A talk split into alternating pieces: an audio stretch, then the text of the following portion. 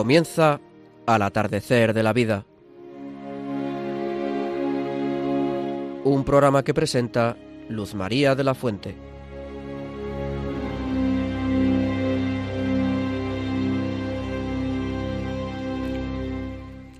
Queridos amigos y compañeros mayores radiodientes, querido equipo, bienvenidos a nuestro programa Al atardecer de la vida, que hoy se titula Los mayores y la salud. Cuidarse sin obsesionarse. Me acompaña María Antonia Colado. ¿Qué tal, María Antonia? Hola, buenas tardes, queridos oyentes. Pilar Díaz Azumendi. Buenas tardes, buenas Pilar. Buenas tardes, queridos amigos. Luis Plaza Vicente. Bienvenido, Luis. Hola, amigos. Buenas tardes. Gracias por estar ahí. Y Jaime Tamarit, gracias por acompañarnos, Jaime. Gracias a ti, Luz María. Buenas tardes. En el control, Javier, Javier Esquina. Y vamos a tener ahora un recuerdo muy especial mm, de, a nuestros queridos patrones Santa Ana y San Joaquín, cuya fiesta celebramos el pasado día 26 de julio.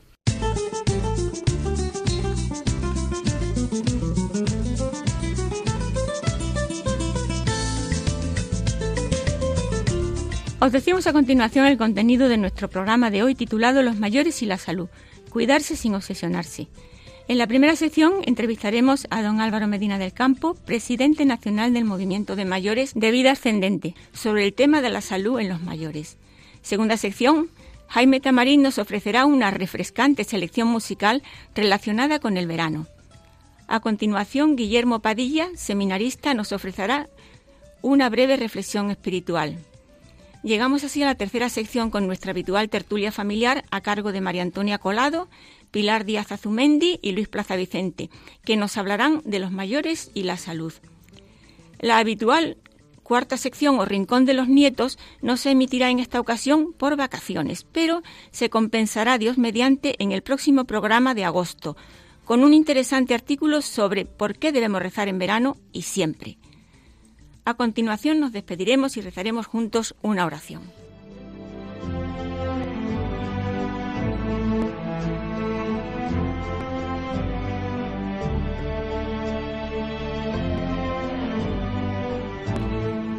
Queridos hermanos, hoy vamos a tratar de la importancia que tiene el hecho de cuidarnos para estar bien, para ser más felices y sobre todo para poder servir a Dios y al prójimo dentro de nuestras posibilidades.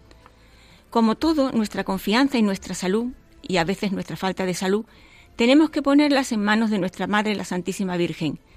Recordemos las palabras de Jesús en la cruz, Mujer, ahí tienes a tu Hijo, y dirigiéndose a San Juan, ahí tienes a tu Madre.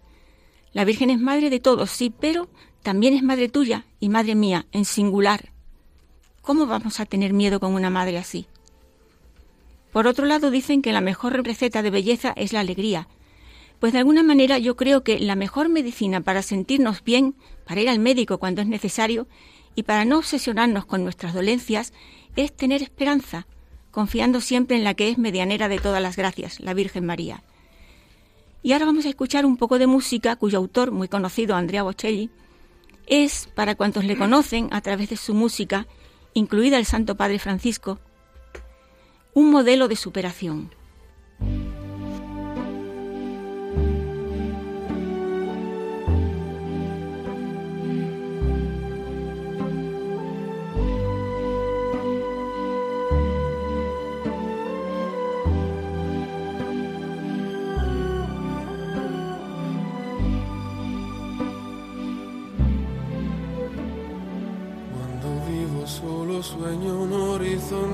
Falto de palabras. En la sombra y en tres luces todo es negro para mi mirada. Si tú no estás junto a mí, aquí tú, en tu mundo, separado del mío por un abismo.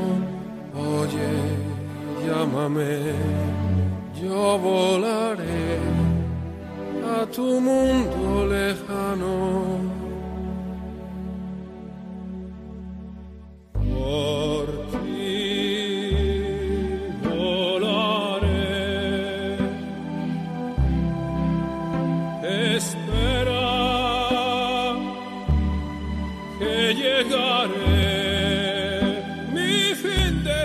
Están escuchando Al atardecer de la vida un programa orientado y dedicado a nuestros mayores.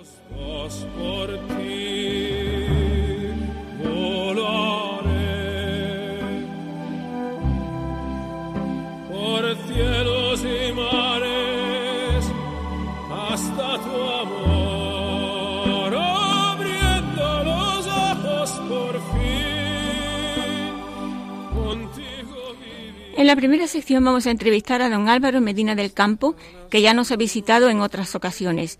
Él es presidente nacional del Movimiento de Mayores Vida Ascendente y quiere mucho a Radio María. Nos hablará de los mayores y la salud. Me anticipo a deciros que, como Álvaro Medina del Campo me ha comentado, no somos doctores y, por tanto, nuestros conocimientos están basados en nuestra experiencia personal y en la sabiduría de la vida, que vamos viendo a través de los demás y, en el caso de Álvaro, igualmente a través de las personas de vida ascendente. Buenas tardes, Álvaro. Buenas Bienvenido tardes, a nuestro programa de mayores al atardecer de la vida. Buenas tardes, Luz. ¿Cómo cuidar la salud en la tercera edad? Pues en la tercera edad, como en todas las edades, tenemos la costumbre, lógicamente, de cuidarnos cuando la salud flojea. Pero yo creo que es muy, muy, muy importante cuidar la salud cuando aún está. Cuando tenemos que apoyarla, potenciarla, prevenir posibles flaquezas de la salud. Por lo tanto, hay que cuidarla siempre, especialmente antes de que ocurran cosas. Medidas preventivas y medidas paliativas. ¿Es bueno ir al médico, eso que tanto miedo nos da a veces por un posible diagnóstico inesperado? Es imprescindible. ¿Cómo prevenir las cosas que pueden ocurrir sin el cuidado de los médicos? No es viable. Y no hay que tener miedo. Lo que hay que tener miedo es a no cuidarnos. Pero a cuidarnos no. Si con tiempo preveemos una debilidad que podamos afrontar, la haremos mejor frente, sabiéndolo previamente, que no cuando nos pilla de sorpresa. El miedo no es buen compañero, ¿eh? Y no hay que tener miedo a que pasen las cosas. Luz, tú sabes, a mí hace poco más de año y medio, pues no, más año y medio, no, dos años y medio, me tuvieron que instalar un marcapasos. Al principio te asustas un poco. Ay, que el corazón falla. Pero cuando llevas los cuidados oportunos, pues el marcapasos está puesto y eso no me impide hacer mi vida normal, incluso alguna actividad deportiva. Luego hay que prevenir y cuando llega afrontar. Salud de cuerpo y alma. Siempre deberíamos pedírsela al Señor anteponiendo su voluntad. Siempre, eso siempre. La salud del alma es la esencia de la salud del cuerpo. San Pablo nos explicó que el cuerpo es templo del alma. Luego el cuerpo tiene su sentido, su mayor sentido en el alma. Si no cuidamos el espíritu, difícilmente va a estar el cuerpo en condiciones. En vida ascendente, como en todas partes, pero en vida ascendente especialmente, que hay mucha gente mayor, vivimos ejemplos maravillosos de personas como, ayudadas por su fe, por su fortaleza en el espíritu, afrontan enfermedades de gran dureza con una serenidad y con una templanza trem tremenda. Y no solo eso, sino que científicamente está demostrado que quien afronta la vida con fe, las dificultades de salud las soporta y las lleva adelante con mucha más contundencia que quien no la tiene. Te podría contar muchos casos. Mira, en el grupo del, de vida ascendente en Loeches, donde vivimos, tenemos una compañera de grupo, nuestra querida amiga Maite. En enero del año pasado, de 2017, la diagnosticaron un cáncer de páncreas nivel 4, inoperable, tres meses de vida. Hoy sigue dando ejemplo, hoy sigue alentando a su familia. Esa fuerza del espíritu, esa fe, es algo maravilloso. Luego, el cuerpo y el alma juntos, siempre. Es impresionante. Eh, ¿Cómo prepararse para el encuentro con el Padre? Con la fe. Y la fe nace, todos lo sabemos, desde nuestro primer encuentro con el Señor. Cuando tomamos conciencia de que el Señor está a nuestro lado, ese día nace para nosotros la fe. Y a lo largo de nuestra vida vamos teniendo muchas ocasiones en las que, quizás no en el mismo momento en el que ocurren, pero sí después, somos conscientes del que el Señor ha estado con nosotros. Cuanto más experiencias de esas tenemos en nuestra vida, que todos las tenemos, más se fortalece nuestra fe. Y esa fe, cuanto más fuerte, mejor para afrontar el encuentro más hermoso, aunque el más temido, que es llegar al encuentro con el Padre. Muchísimas gracias Álvaro Medina del Campo por este saludable encuentro en Radio María con el que esperamos ayudar y ayudarnos personalmente a llevar con mucha salud y sobre todo con mucho amor a Dios y a sus planes providentes los designios que tenga para cada uno de nosotros.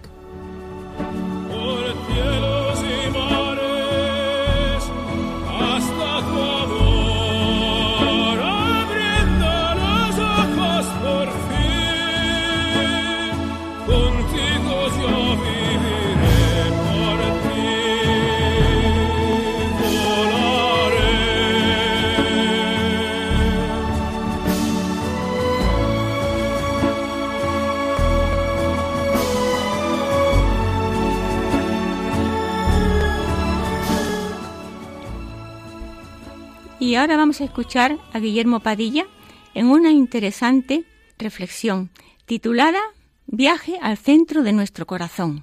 Buenas tardes, Guillermo. Buenas tardes, amigos que escuché Radio María. Nos encontramos ya inmersos de lleno en el verano. Es tiempo para algunos de viajes, de conocer nuevos lugares o simplemente de pequeñas salidas, aunque sea a la puerta de donde vivimos, para disfrutar del airecito más fresco cuando se pone el sol. En cualquier caso, es tiempo de viajar.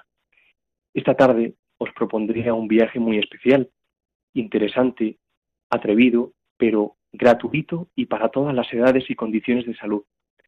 Se trata de que hagamos un viaje al centro de nuestro corazón. Ciertamente, un viaje de esta envergadura puede asustarnos, porque a veces no sabemos lo que nos vamos a encontrar. Sin embargo, no estamos solos, vamos a hacerlo con mucha confianza y alegría de la mano de aquella que es Madre de Misericordia y refugio de los pecadores. Vamos a hacerlo de la mano de María. Viajar al centro de nuestro corazón significa encontrarnos con la verdad de nosotros mismos y descubrir cuál es, o mejor dicho, quién es el centro verdadero de mi corazón. Muchas veces estamos llenos de amargura, de resentimiento, de envidia, de temor, de angustia, de tristeza, de desaliento o falta de esperanza ante el futuro. Parece que a veces esto se pone en el centro de nuestro día a día. En otras ocasiones se ha sentado en el lugar principal la codicia por lo material, como si todas las riquezas que podamos tener vayan a pasar a la vida eterna. Bien, todos estos diosecillos, el temor, la angustia, el desaliento, no son más que nada y vacío son tentaciones del demonio que disfruta viendo cómo nos quita a Dios de su lugar. En el centro de nuestro corazón debe reinar solo el amor, Dios, porque Dios es amor. De hecho, tenemos la certeza de fe de que si estamos en gracia de Dios, en nosotros está el mismo Espíritu Santo. Nunca debemos olvidar que todo en esta vida pasará. Solo permanecerá el amor. Solo contará cuanto hayamos amado y ciertamente el purgatorio no será sino el sufrimiento del alma por no poder amar como en esta vida podíamos y debíamos haber amado en las diversas circunstancias. Pero ciertamente, qué difícil es a veces quitar de en medio estos sentimientos, qué difícil es a veces no hacerles caso. Sí, ciertamente lo es. Sin embargo, nuestro Dios y Señor es el Dios de lo imposible. Recordemos aquellas palabras del ángel a María en la Anunciación. Para Dios nada hay imposible. Por tanto, María es la mejor testigo de que Dios hace posible lo que parece imposible al ojo humano. Pues bien, si de algo sirva este viaje que podemos hacer, sea para preguntarnos seriamente, ¿quién reina en mi corazón? Y para poner en el centro a la Virgen María, con la infinita confianza de saber que ella, mediadora de todas las gracias, intercederá por nosotros ante el Señor y nos concederá la gracia de que reine en nosotros el amor, de que vivamos en gracia de Dios y seamos santos, porque como decía un autor, hoy hay inflación de buenos, pero el mundo necesita santos, sí, santos, también santos de 70, 80 y 90 años. No tengamos miedo de amar en exceso a María, porque es el mejor camino para llegar a Dios. Pensemos con frecuencia en ella y como decía San Bernardo en una oración preciosa, si se levantan los vientos de las tentaciones si eres agitado por las ondas de la soberbia, de la ambición o de la envidia, mira a la estrella, invoca a María. Si la ira, la avaricia o la seducción carnal sacuden con furia la navecilla de tu alma, vuelve tus ojos a María. En los peligros, en las angustias, en las dudas, piensa en María, invoca a María.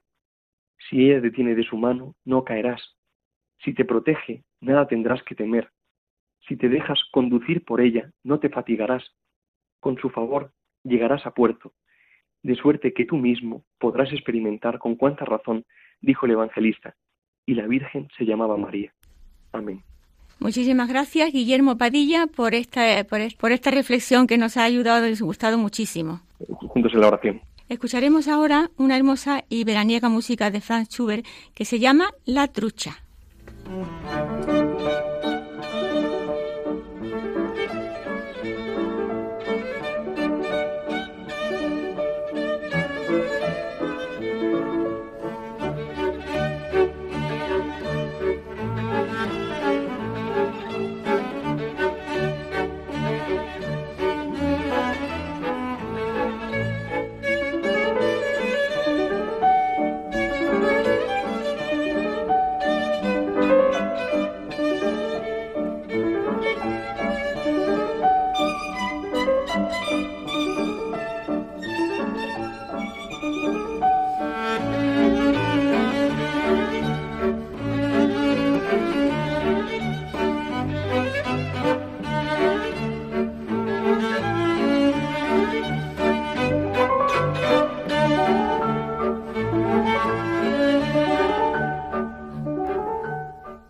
Continuación, Jaime Tamarit con su entrevista musical. Buenas tardes, Jaime. Buenas tardes, Luz María.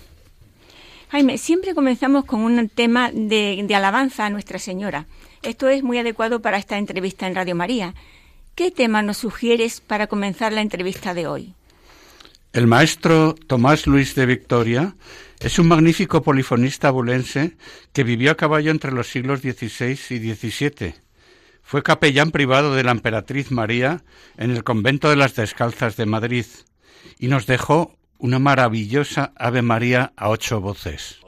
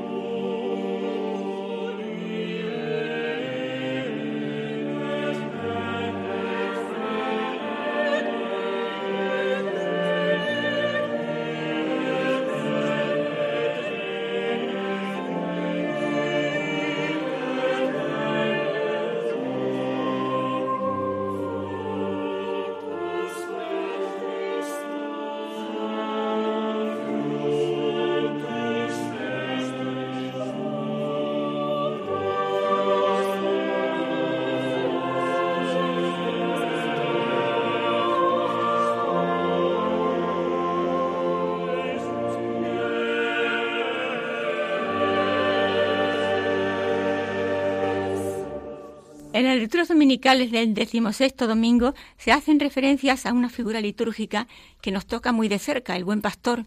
¿Puedes ofrecernos un tema musical sobre la figura del buen pastor?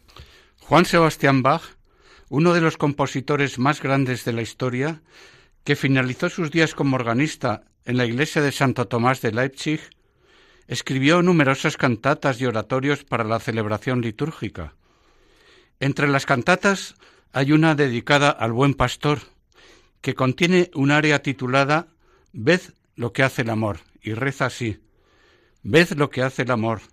Mi Jesús mantiene en buena custodia a los, a los suyos firmemente unidos.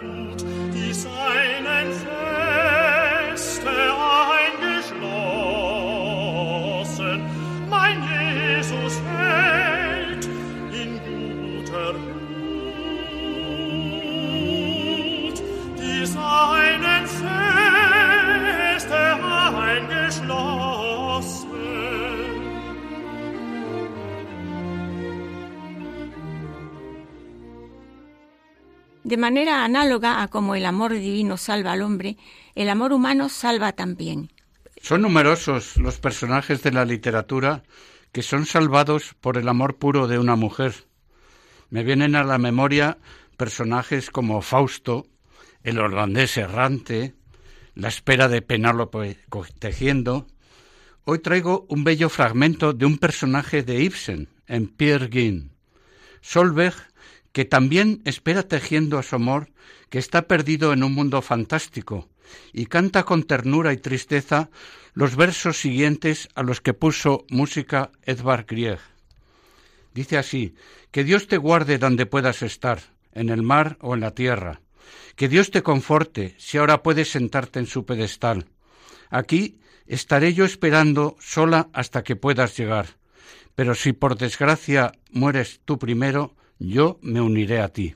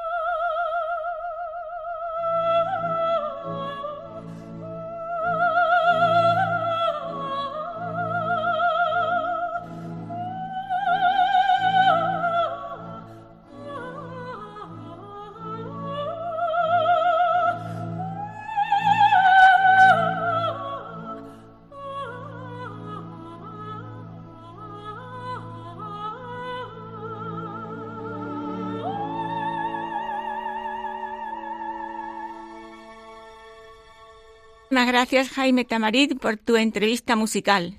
Gracias a vosotros y gracias a los oyentes que me permiten compartir esta belleza con todos. Gracias a Radio María. Qué bien se está cuando se está bien. Tú me lo has enseñado. Y tengo prisa en amarte. Qué bien se está contigo. cuando se está bien, tú me lo has enseñado.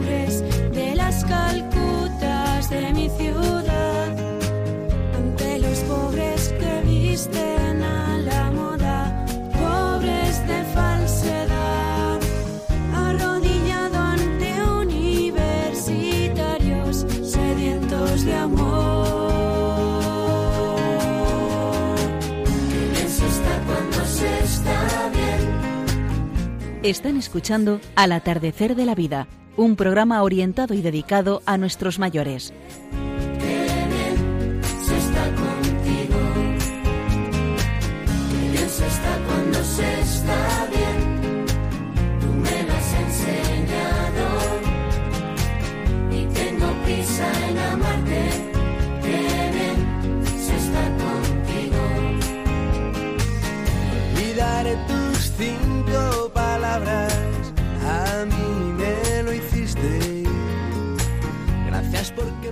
Queridos amigos mayores, llegamos a la tercera sección de nuestro programa Al atardecer de la vida con nuestra tertulia familiar a cargo de María Antonia, María Pilar, Luis y Jaime.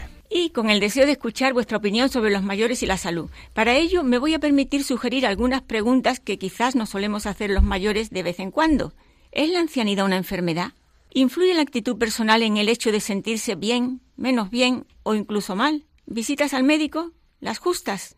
Cuidarse sin obsesionarse. La mejor manera de afrontar el declive natural de la ancianidad. Sentirnos bien con nosotros mismos, querernos para querer a los demás, es posible a los 70, a los 80 o quizá más años. Perdonad que haga tantas preguntas en general, pero en particular no nos daría tiempo de, de que me respondierais. En primer lugar, buenas tardes, queridos amigos. Aquí estamos las voces del norte. Bueno, las voces no, la voz del norte, porque si nos ponemos importantes ya era lo que nos faltaba. Eh, a la primera pregunta que, nos sugería mm, Luz María, que si es la ancianidad una enfermedad, pues a eso ya ha dado respuesta Jaime. Para nada. Yo, vamos, la ancianidad es una etapa de nuestra vida una etapa de nuestra vida en la que quizá nosotros mismos nos sugestionamos porque y repetimos, porque yo lo oigo en mi entorno de personas, yo voy a cumplir 69 años, pero bueno, personas mayores, mi madre aún vive, eh, muchas personas de mucha mayor edad en la que yo ya no sirvo para nada, yo ya estoy en este mundo, no sé para qué estoy, yo no sé qué, yo no sé qué más, nosotros mismos. Y a veces confundimos achaques, con enfermedad.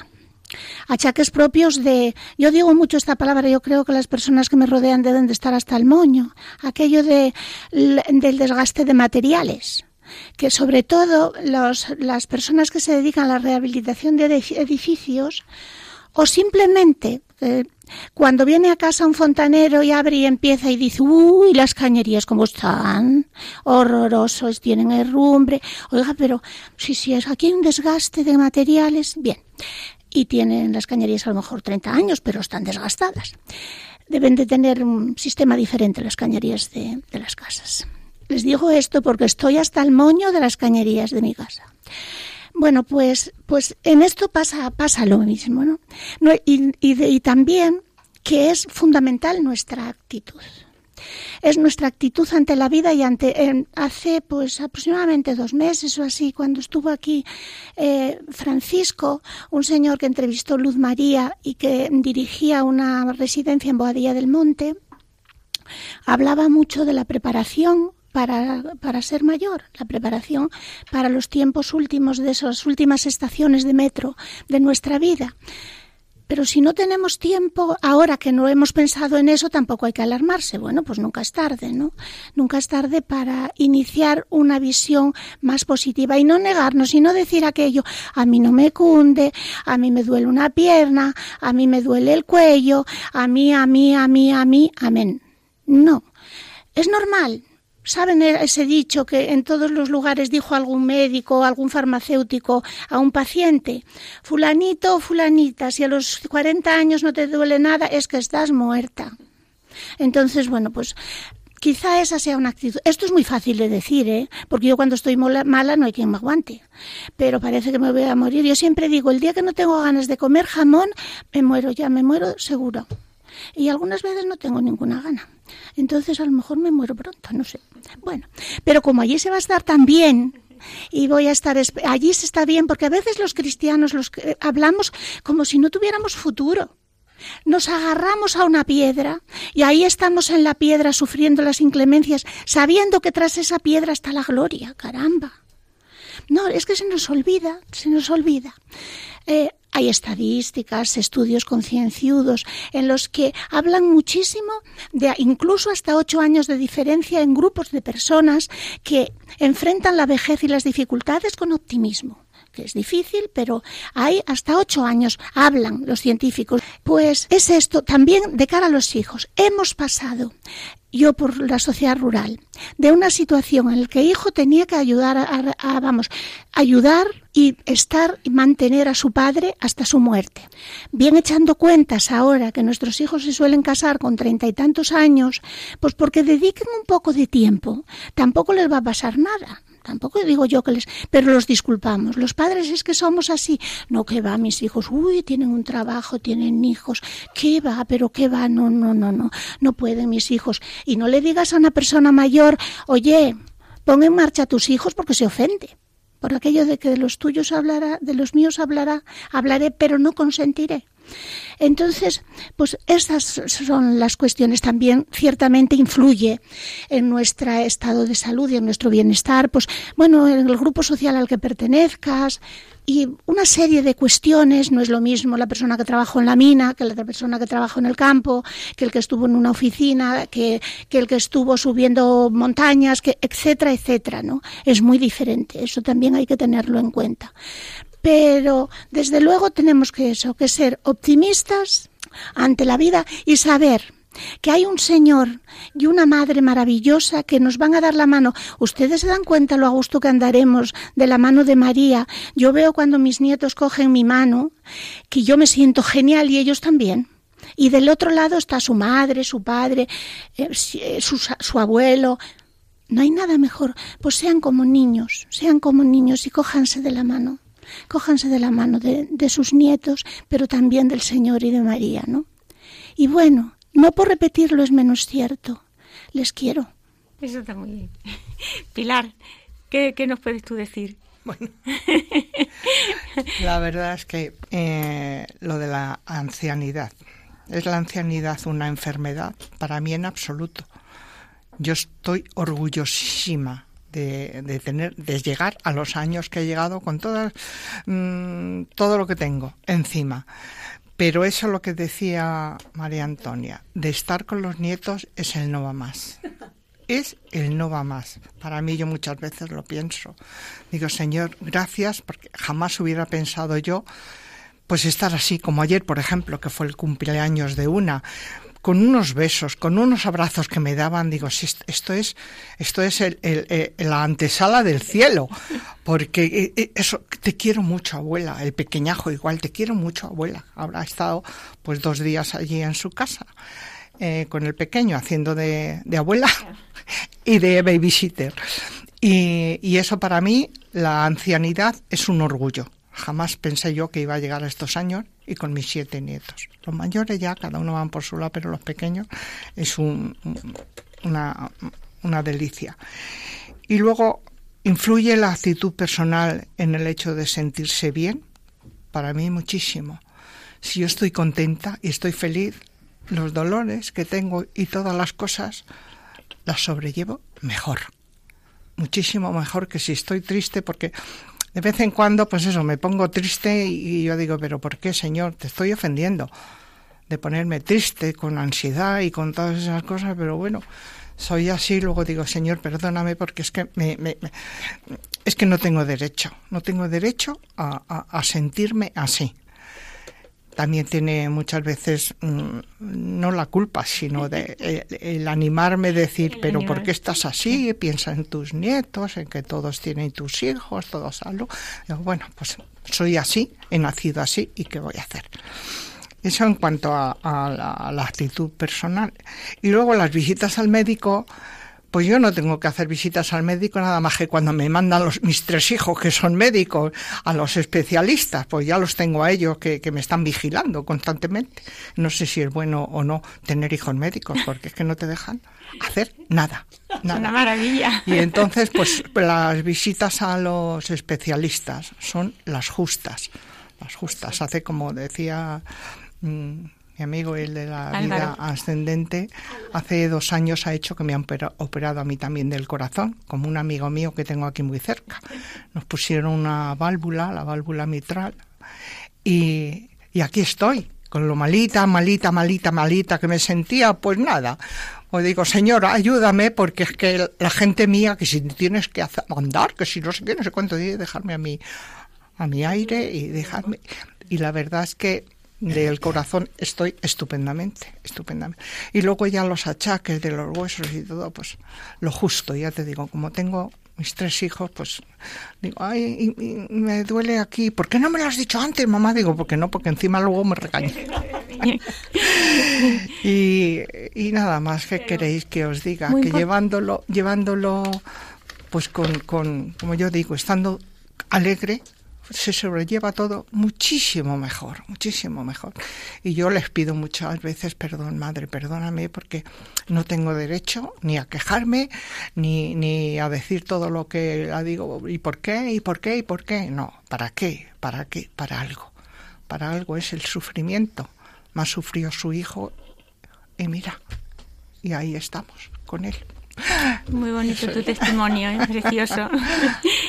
A ver, Luis, Hoy he hecho los deberes y además muy agradablemente porque nos has dado un guion que las respuestas están implícitas en las preguntas, ¿no? Por eso te voy a contestar telegráficamente. La primera, ¿es la ancianidad una enfermedad? No. No porque nuestro cuerpo es templo del Espíritu Santo. Por lo tanto, no solo no envejece, sino que adquiere valor de antigüedad histórica, que es distinto. ¿Eh? con un inclino así no puede envejecer. La segunda, ¿influye la actitud personal en el hecho de sentirse bien, menos bien o incluso mal? Sí. Sí, ¿por qué? La cara es el espejo del alma, por tanto, la actitud personal es reflejo del sentimiento interior.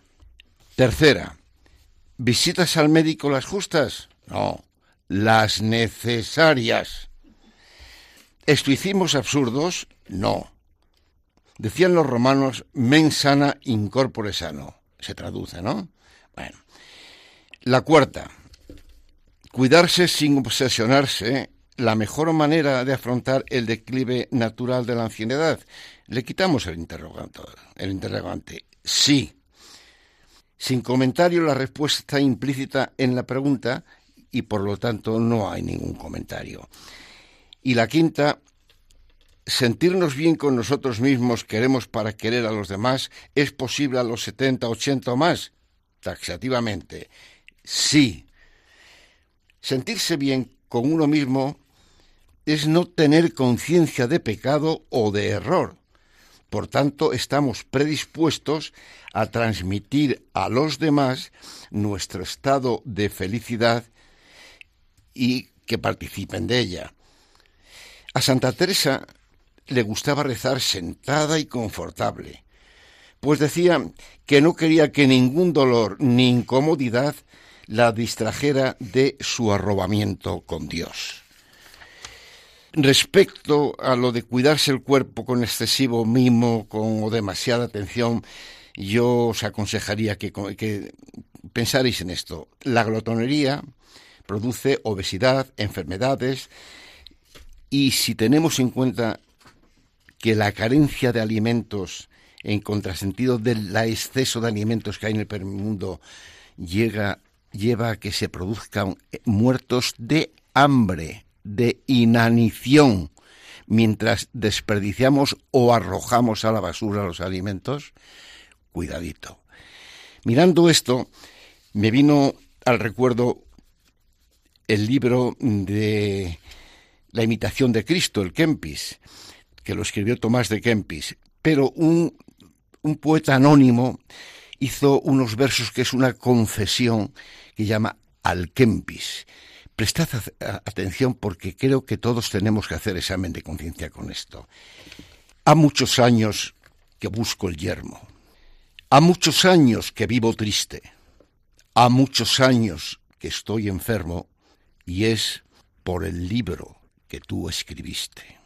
Oh Kempis, antes de leerte yo amaba la luz, las vegas y el mar océano, mas tú dijiste que todo acaba, que todo muere, que todo es vano. Antes, llevado de los antojos, besé los labios que al beso invitan, las rubias trenzas, los grandes ojos, sin acordarme que se marchitan. Mas, como afirman doctores graves que tú, maestro, citas sin nombras, que el hombre pasa como las naves, como las nubes, como las sombras. Huyo de todo terreno lazo, ningún cariño mi mente alegra, y con tu libro bajo del brazo voy recorriendo la noche negra. Oh Kempis, asceta yermo, pálido asceta, qué mal me hiciste. Ha muchos años que estoy enfermo y es por el libro que tú escribiste. Pero no sé cómo interpretarlo, porque el pues Kempis es una cosa muy bonita. Por eso, y él que fue un pecador que eh, vivía la vida mundana, cuando lee el Kempis, la imitación de Cristo, y dice, pero ¿qué he estado haciendo yo? Las rubias trenzas, los amores fáciles, eh, el mundo, demonio y carne. No, hay que imitar a Cristo si quieres llegar a la satisfacción.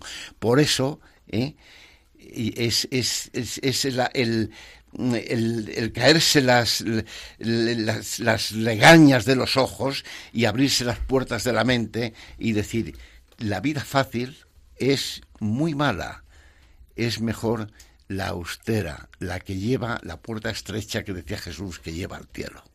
Pero ese hombre no lo ha descubierto todavía. Ese hombre lo descubrió y entonces está en el, en el, mm, eh, vamos a ver, en lo agradable que es el mundo demonio y carne, pero quiere y le cuesta. y no puede. Y, no puede. Por eso la importancia de que recemos, yo siempre aconsejo a todo el mundo, por las ánimas del purgatorio, porque un día así rezarán por nosotros, pero sobre todo por aquellas personas que no conocen a Cristo para que lo conozcan, o los que conociéndolo les cuesta dar el paso que es el de este Señor. ¿eh? Señor, yo quisiera, pero, ¿eh? ese pero español que no ofende, pero molesta un montón, ¿no? Pues esa es la cosa. Muy interesante. Nos viene bien a todos recordarlo. Jaime, ¿qué nos puedes decir? Bueno, brevemente, yo quiero decir que como ha empezado María Antonia diciendo que la ancianidad es una parte del ciclo de vida, estoy totalmente de acuerdo. Es como la fruta cuando madura, pues sazona, nos da sus mejores sabores, los mejores aromas y debemos vivir pues llenando nuestra vida, nuestro espíritu de conocimiento, momentos de contemplación para disfrutarlos cuando seamos mayores con la memoria. Yo en ese sentido pues acaba de publicar un libro de Cicerón, de Senectute, que yo os aconsejo que lo leáis porque es cómo vivir la, ancianidad, ¿no? Y como testigo de la ancianidad en vida ascendente, pues estoy rodeado de un voluntariado de personas mayores que son súper activas, que dan, ayudan a, a, todos los demás. O sea, es, es un, un ejemplo maravilloso de dinamismo en la edad mayor, sí.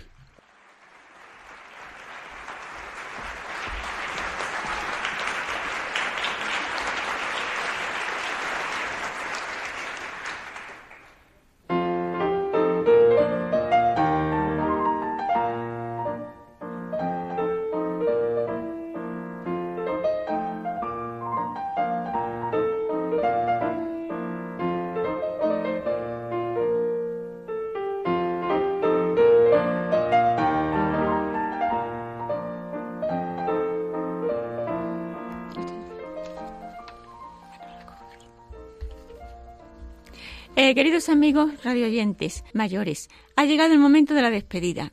Y por ser el verano un momento clave, con más tiempo para pensar, para mejorar y quizás para cambiar o mejorar algunos contenidos de nuestro programa de mayores, me gustaría pediros un favor, que nos deis vuestra opinión sobre nuestro vuestro programa de mayores al atardecer de la vida. Gracias anticipadas y ahora vamos a rezar todos juntos una oración a la Virgen, una salve. Dios te salve, Reina y Madre de misericordia, vida, dulzura y esperanza nuestra. Dios te salve. A ti llamamos los desterrados hijos de Eva. A ti suspiramos gimiendo y llorando en este valle de lágrimas. Ea pues, Señora, abogada nuestra, vuelve a nosotros esos tus ojos misericordiosos, y después de este destierro, muéstranos a Jesús, fruto bendito de tu vientre.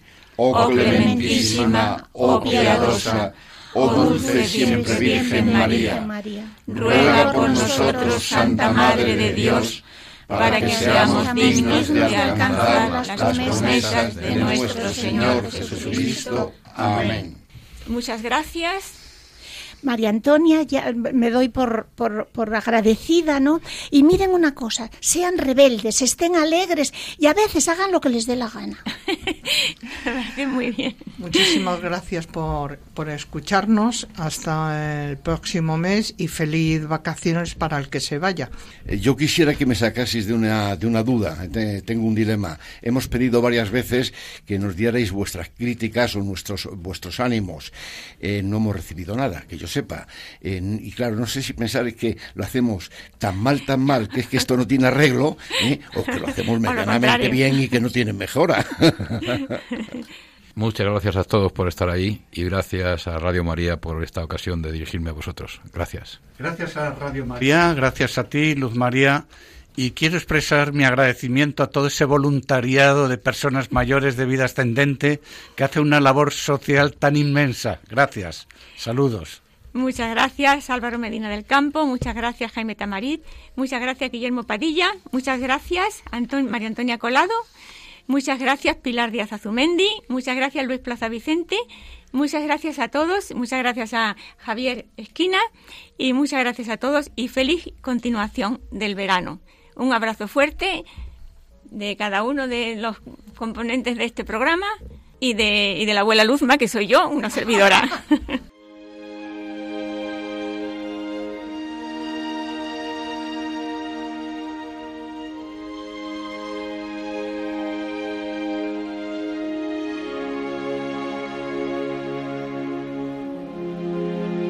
Han escuchado Al atardecer de la vida, un programa presentado por Luz María de la Fuente.